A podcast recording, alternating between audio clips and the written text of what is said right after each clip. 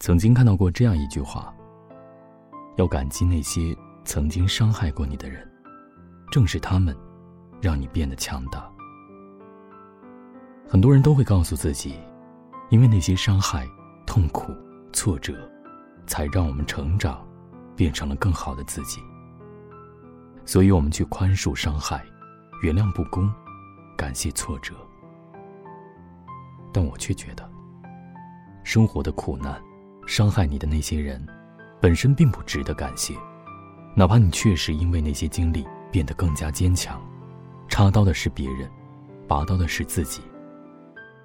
该感谢的是，你在受伤之后，依然没有放弃自己，依然熬过难挨的日子，勇敢的走下去。作家毕淑敏写过无数治愈人心的文章，现在的他，在台上演讲大大方方，一点都不慌张。可少有人知道，曾经的他，因为童年的一次心理阴影，几十年都不敢唱歌，不敢在公共场合发言。毕淑敏小学时，有次歌唱比赛，他被选进了合唱团。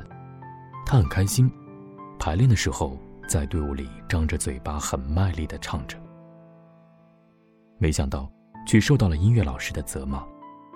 音乐老师铁青着脸走到他面前，叉着腰，一字一顿地说：“毕淑敏，我在指挥台上总听到一个人跑调，不知是谁。”现在总算找出来了，原来就是你！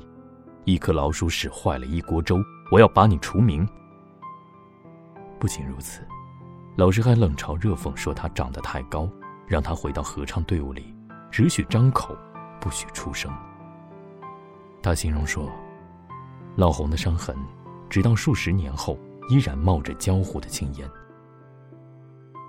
在心里留下的伤害，怎么可能那么容易被抹除？它会变成一个阴影，一个难以跨越的坎儿，在以后长达几十年的日子里，折磨着被伤害的人，难以磨灭。后来，毕淑敏学习了心理学，修得了治愈心灵的力量，走出那段童年阴影。可是，在面对这段伤害的时候，真的应该感谢吗？感谢那位老师对一位孩子如此刻薄。那位老师。在当时口出恶言、冷嘲热讽的时候，想的并不是用我的伤害让你成长，纯粹是带着恶意。恶意就是恶意，伤害你的人，绝对不是心存善意的。一个真正善良的人，对别人好的人，怎么可能特地去伤害别人？而这样的人，又何谈感谢呢？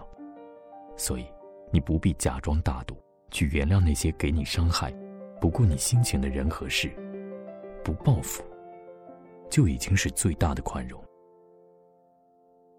网上有人说，所谓的无底线，就是不断的原谅伤害过你的人。对恶的纵容，其实就是对善的无视。你越是容忍，坏人就越是变本加厉。前段时间，我的朋友林就跑来和我哭诉。原因就是受到职场上一位同事的欺负，那位同事比林入职的时间长，常常仗着自己的资历深，来使唤林做一些杂事。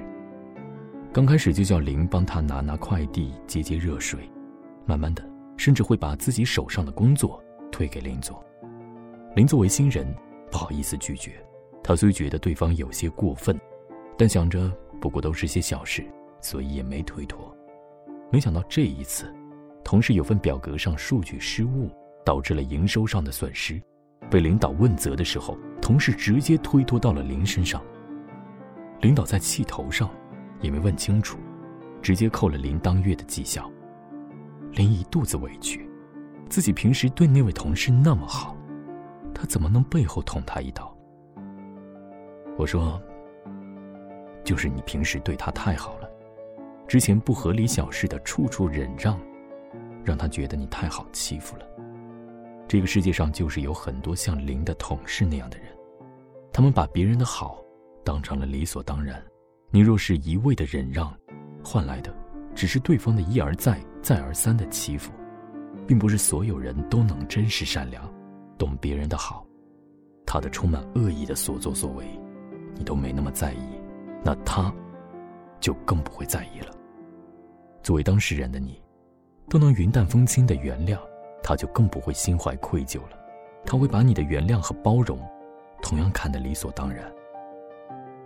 无底线的原谅，换来的是无底线的伤害。做人，要去看到别人的好，也要去看到别人的坏。我们善待别人，付出真心，如果得不到回报，那也不必憋着忍着。对待那些伤害的最好方式，不是微笑着去感谢他，是咬着牙笑着让自己变更好。释怀不了的痛，就不要逼着自己去释怀。不必急着去感激伤害你的人，偶尔当个泼妇，把负面情绪发泄出来，也没什么不好。因为所谓宽恕，并不是原谅伤害你的人，而是把你从负面的情绪中解救出来。对于那些伤害过我们的人，可以勇敢的说一句：别指望我去感谢你，我会变得更加强大，然后去感谢那个一路走来没有放弃的自己。